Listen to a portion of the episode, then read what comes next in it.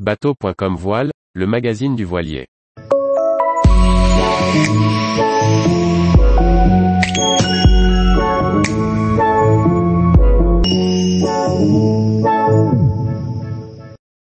La Transat CIC change de cap et de port de départ pour les éditions 2024 et 2028. Par Chloé Tortera. Initialement prévue au départ de Brest en 2020, la 60e édition de The Transat avait été annulée par la crise sanitaire. Elle revient en 2024, mais au départ d'un nouveau port breton, plaque tournante de la course au large. La Transat CIC voit le jour en 1960 suite au pari de marins britanniques de traverser l'Atlantique en solitaire le plus rapidement possible.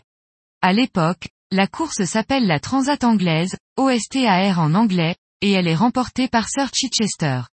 C'est également la course qui fera la légende de Tabarly en 1964, et qui consacrera de nombreux marins français tels que Collat, Poupon, Perron, Joyon ou le dernier en date Gabard.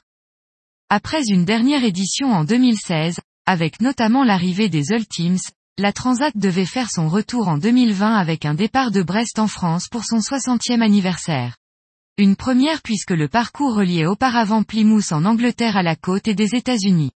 Mais la situation sanitaire en décide autrement, la course est finalement annulée. La prochaine édition d'or est déjà fixée en 2024 aura bien lieu, mais dans un autre port. C'est finalement à Lorient, connu pour être l'un des grands pôles de la course au large en France, que se tiendra le départ de la course. Ce sera également le cas pour l'édition 2028. Après le prologue de la Globe 40 en juin 2022, et son arrivée l'année suivante, et la Lorient, les Bermudes, Lorient en 2023, c'est une nouvelle course qui s'ajoute au calendrier de Lorient Grand Large. La ville d'arrivée reste à déterminer. La Transat CIC est un événement multiclasse, ouverte aux monocoques et aux multicoques.